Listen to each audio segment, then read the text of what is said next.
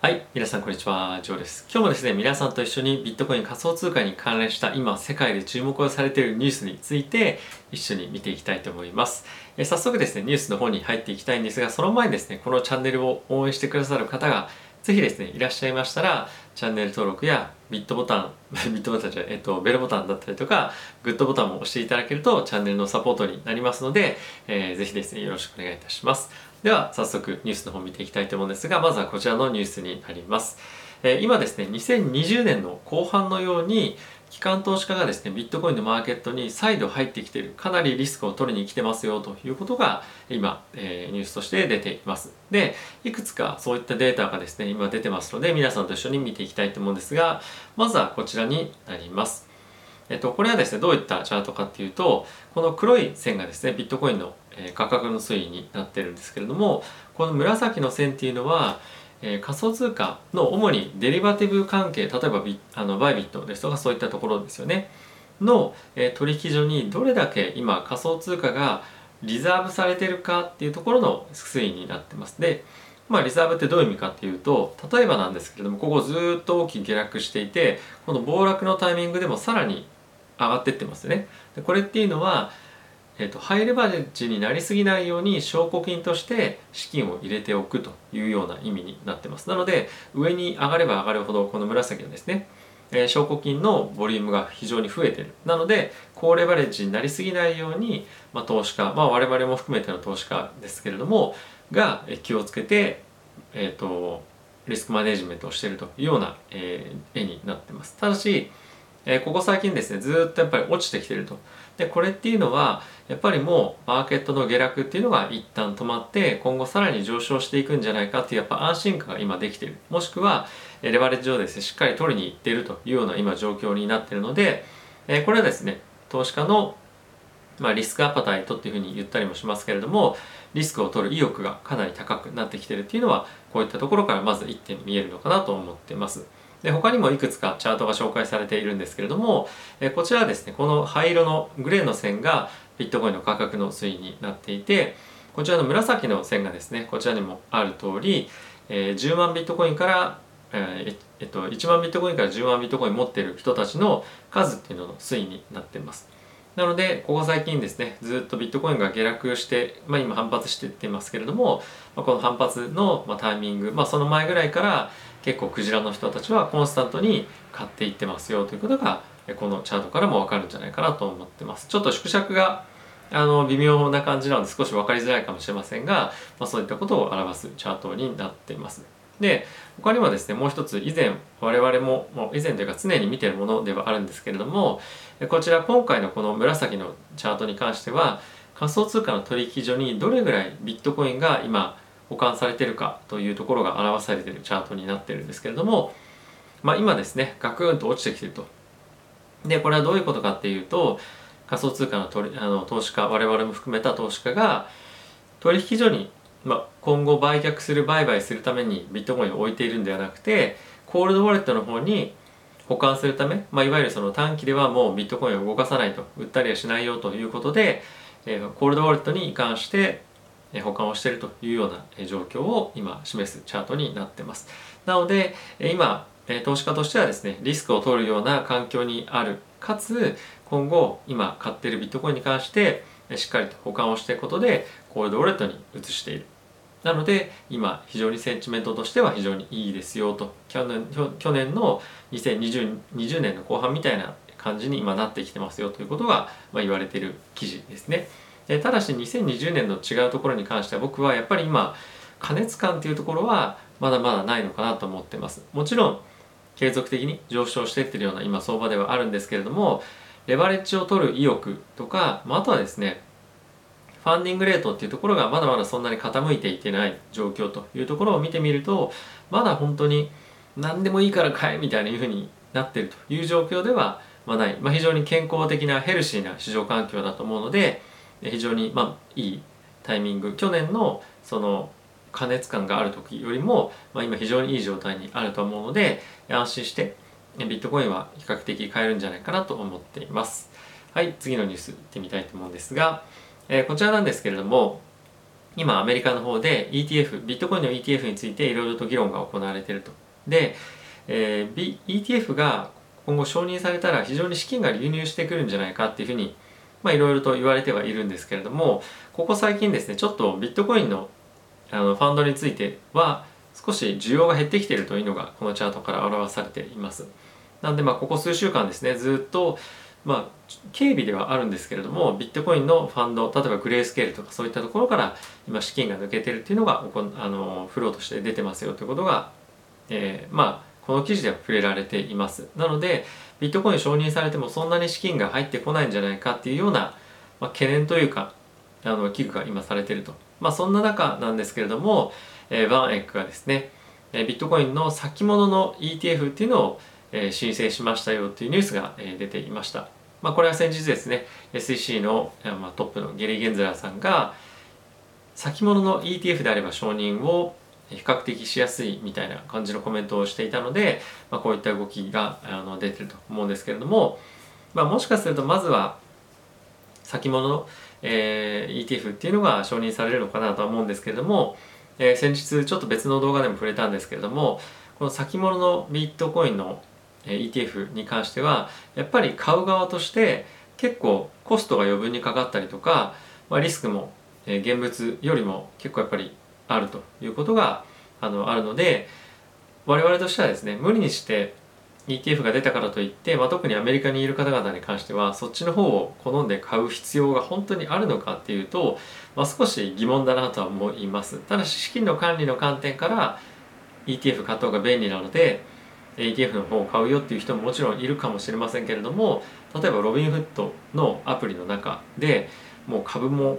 仮想通貨も取引できるよっていう方からするとこの ETF 買う人っていうのは買うっていうのは全くインセンティブないので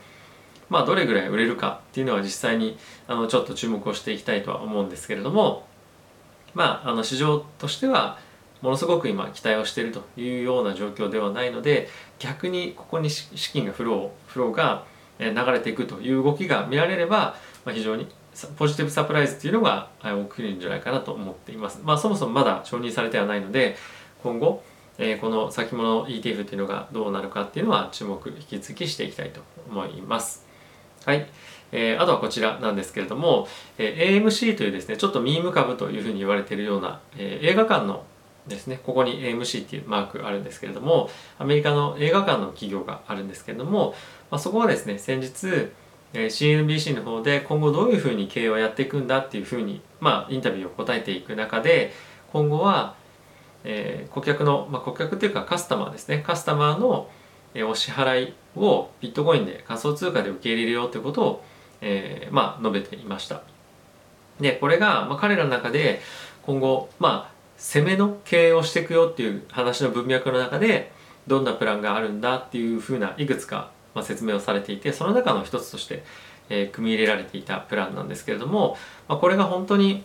あの何、て言うんですか実際に使われるかどうかっていうのは別として、ま、新たな企業がビットコインというものをバランスシートに乗っけて運用し始める運営をし始めるということで、え、徐々にですねやっぱり本当にいろんな企業でビットコインの浸透っていうのが進んでいくというところと同時に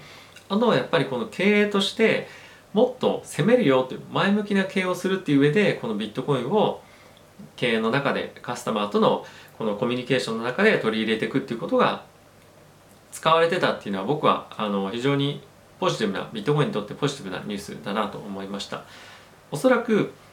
おそらくというか価格にはあの関係ないと思います。ただし使わないかったとしても一般市民のあのカスタマーの人が使わなかったとしてもやはりそのビットコインが使えるよとかビットコインのマークとかっていうのを普段からよく目にするようになることで興味っていうのも高まっていくと思いますし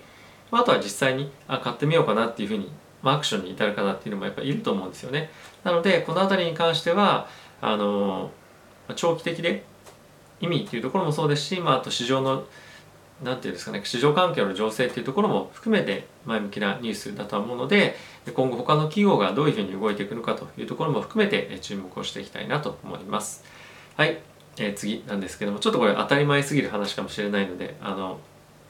まあそうだなみたいな感じで聞いていただきたいんですが、まあ、非常にアメリカの方でえー、ファイナンシャルアドバイザーの方で有名な方がいらっしゃるようなんですけれども、まあ、その方が言うには、ビットコインを買うにしては、まあ、買う時にはですねあとドルコスト平均法で買うのが、まあ、非常にいい、え、方法ですよということを、まあ、あの説明されていたという記事になります。でこれ僕もあの同意しますものすごく大きく動いたタイミングで買っていくというよりも基本は、まあ、継続的に買っていく買うのであればですよで買っていくっていうのがガツンと買うよりもボラティティがかなり高いのでタイミングを見て定期的に買っていくというところがまず一つ重要なのかなというところとあとは大きくクラッシュしたタイミングでもあの、まあ、そこで買っていくっていうのもいいですしそういったタイミングでは少しどこまで下落が続くのかっていうところを、えー、見定めながら、まあ、一定程度見て、まあ、もうちょっとあの下がるかもしれないけど少し下落幅っていうのが落ち着いてきたなと思ったらまたそこから始めるっていうのもあのありかなと思うので、まあ、何よりもやっぱり一番大事なのはワンショットで大きくガツンと買うっていうよりもやっぱりこのボラティティを、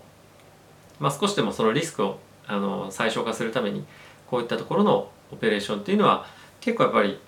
基本というかあの一つその選択肢の中で持っていてもいいんじゃないか持っておくべきなんじゃないかなと思ったので、まあ、ちょっと改めて皆さんにご紹介をさせていただきました。で、え、次のニュースなんですけれども、えーと、先日ご紹介をしましたビットダオの、えー、ニュースがですねいろんなところでまた出始めていました。で、えー、今後はですねえっと、16日ですね日曜日だったかな？日曜日の日本時間の夜の10時に、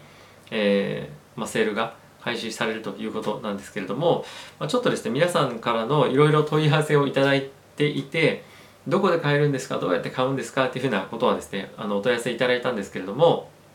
えっとサイトに関してはちょっと今からご紹介をするんですがどういうふうに買うのかっていうのはちょっと当日そこのあのサイト行っていただいてどういうふうな、えー、画面が出てくるかっていうのちょっと正直僕もまだ分かってないところがあるのであの詳しいことは言えないんですけれども、えっと、気になる方はですね僕の、えっと、まずチャンネルページがこういうふうにありますよね。チャンネルの多分ホームっていうふうに、まあ、チャンネル行くとこのようなページになってコミュニティっていうボタンがここにあるのでここをクリックしていただくと。でそうすると僕が一番直近に皆さんに、えー、ポストをですねしているんですけれどもここで前回のちょっと触れた画面どういうふうに使うかっていう、え動画がまず出していてもう一つがトークンセールのですね、えーと、ページをこちらに貼っておきましたのでこちらをチェックしていただければと思います、まあ、当日はこれあのそもそもあの前提なんですけどもこのトークンを買ってくださいとか推奨しているわけではないということは、えー、ご理解いただきたいんですけどもこのメタマスクコネコネクトっていうところでメタマスクとつないでいただいてその後はここにですねいろいろと画面にあの操作のあの方法とかっていうのが出てくるそうなのでこちらを見ながらですねやっていただければと思ってます。当日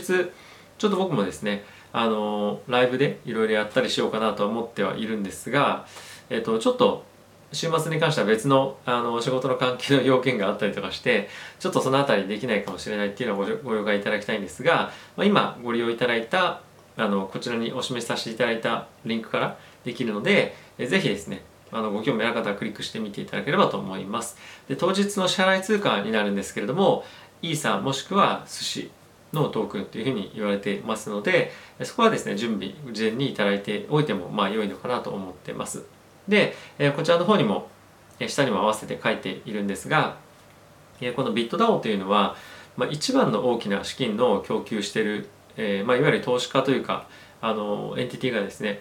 え、バイビットなんですね。で、え、今後バイビットとの連携とかっていうのはもしかしてしていく可能性っていうのも十分あるんじゃないかなと思っていたりとかあとはこのビットダウがですねさらに大きくなって、まあ、いろんなところにあの DeFi のサービスとか、まあ、いろいろ提供していくとは思うんですが、まあ、やっぱりそういった中でバイビットも何かしらの形で関わっていくとは思うんですね。まあ、そういった意味ではバイビットの口座っていうのを上げておいても何かしら今後起こる可能性もあるので面白いのかなと思いますしあとはですね仮想通貨の先物を取引する上ではまあ、一番やっぱり流動性が高いかつこのビットアスクの、まあ、買いと売りのこのオファーのスプレッドっていうんですけどもこれが少ない、まあ、いわゆる買った瞬間から結構損するというかあれなんかいきなりマイナスになってんなみたいな取引所あったりしますよね。でそれが一番少ない、えー、取引所でもあるのでぜひですねあのこちらのあのリンク貼っておきますのでこちらからもですね是非無料の登録もできますので是非ですねしておいていただくといいんじゃないかなと思ってます、まあ、あとはバイビットに関しては入金するだけでえー、まあ、お金がもらえたりとかっていうように、まあ、キャッシュバックがあるっていうような、えー、キャンペーンもですねよくやってたりもするので、まあ、そういったことを考えてみても、え、登録してあのこちらの方で先物の取引だけでもしておくっていうのはえ、いいんじゃないかなと思っているので改めてご紹介をさせていただきました、え、改めて言うとこちらのコミュニティのタブからですねチェックできますので、えー、ぜひですね見ていただければと思っています。はい最後になんですけれども、え、先日ですね歴史上の最も最大なあのハッキングの事件というのがあの起きたというニュース発表させていただいたんですがその資金なんですけれども、まあ、今戻ってきているということが あの起きているそうです。でこれなぜかというとえっと、資金抜かれた資金で、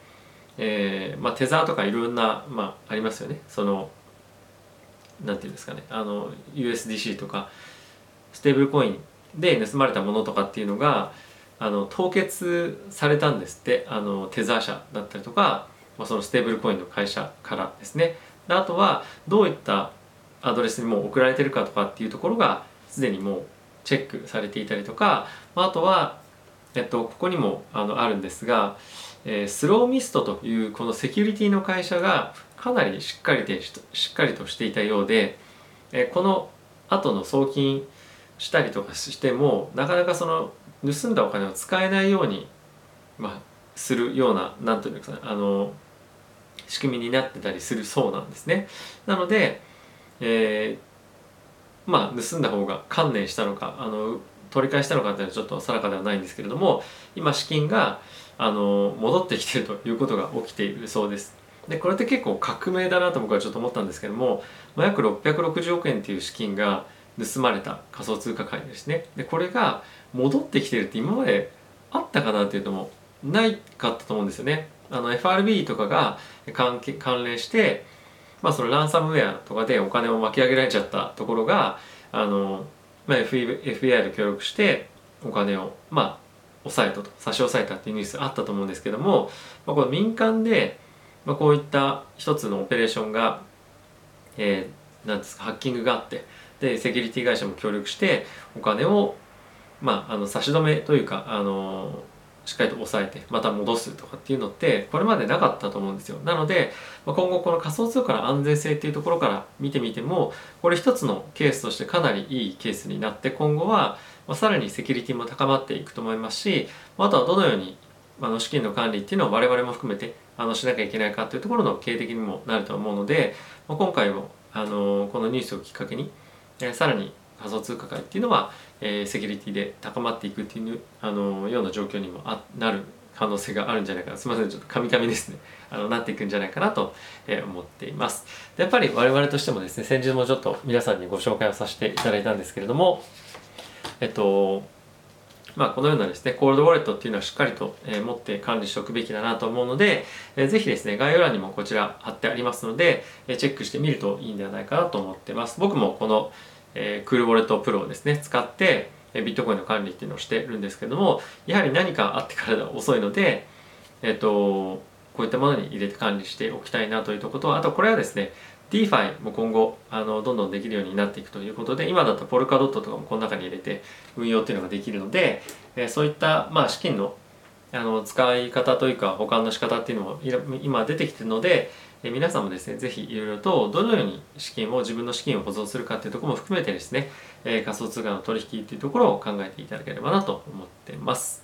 はい。えー、ちょっと少し長い動画になってしまいましたが、えこれからもですね、このように皆さんに、え仮想通貨に関連した情報とかっていうのを毎日お伝えしていきたいと思いますので、ぜひですね、応援してくださる方がいらっしゃいましたら、えチャンネル登録とプレボタン、グッドボタンを押していただけると非常に励みになりますので、よろしくお願いいたします。ではまた次回の動画でお会いしましょう。さよなら。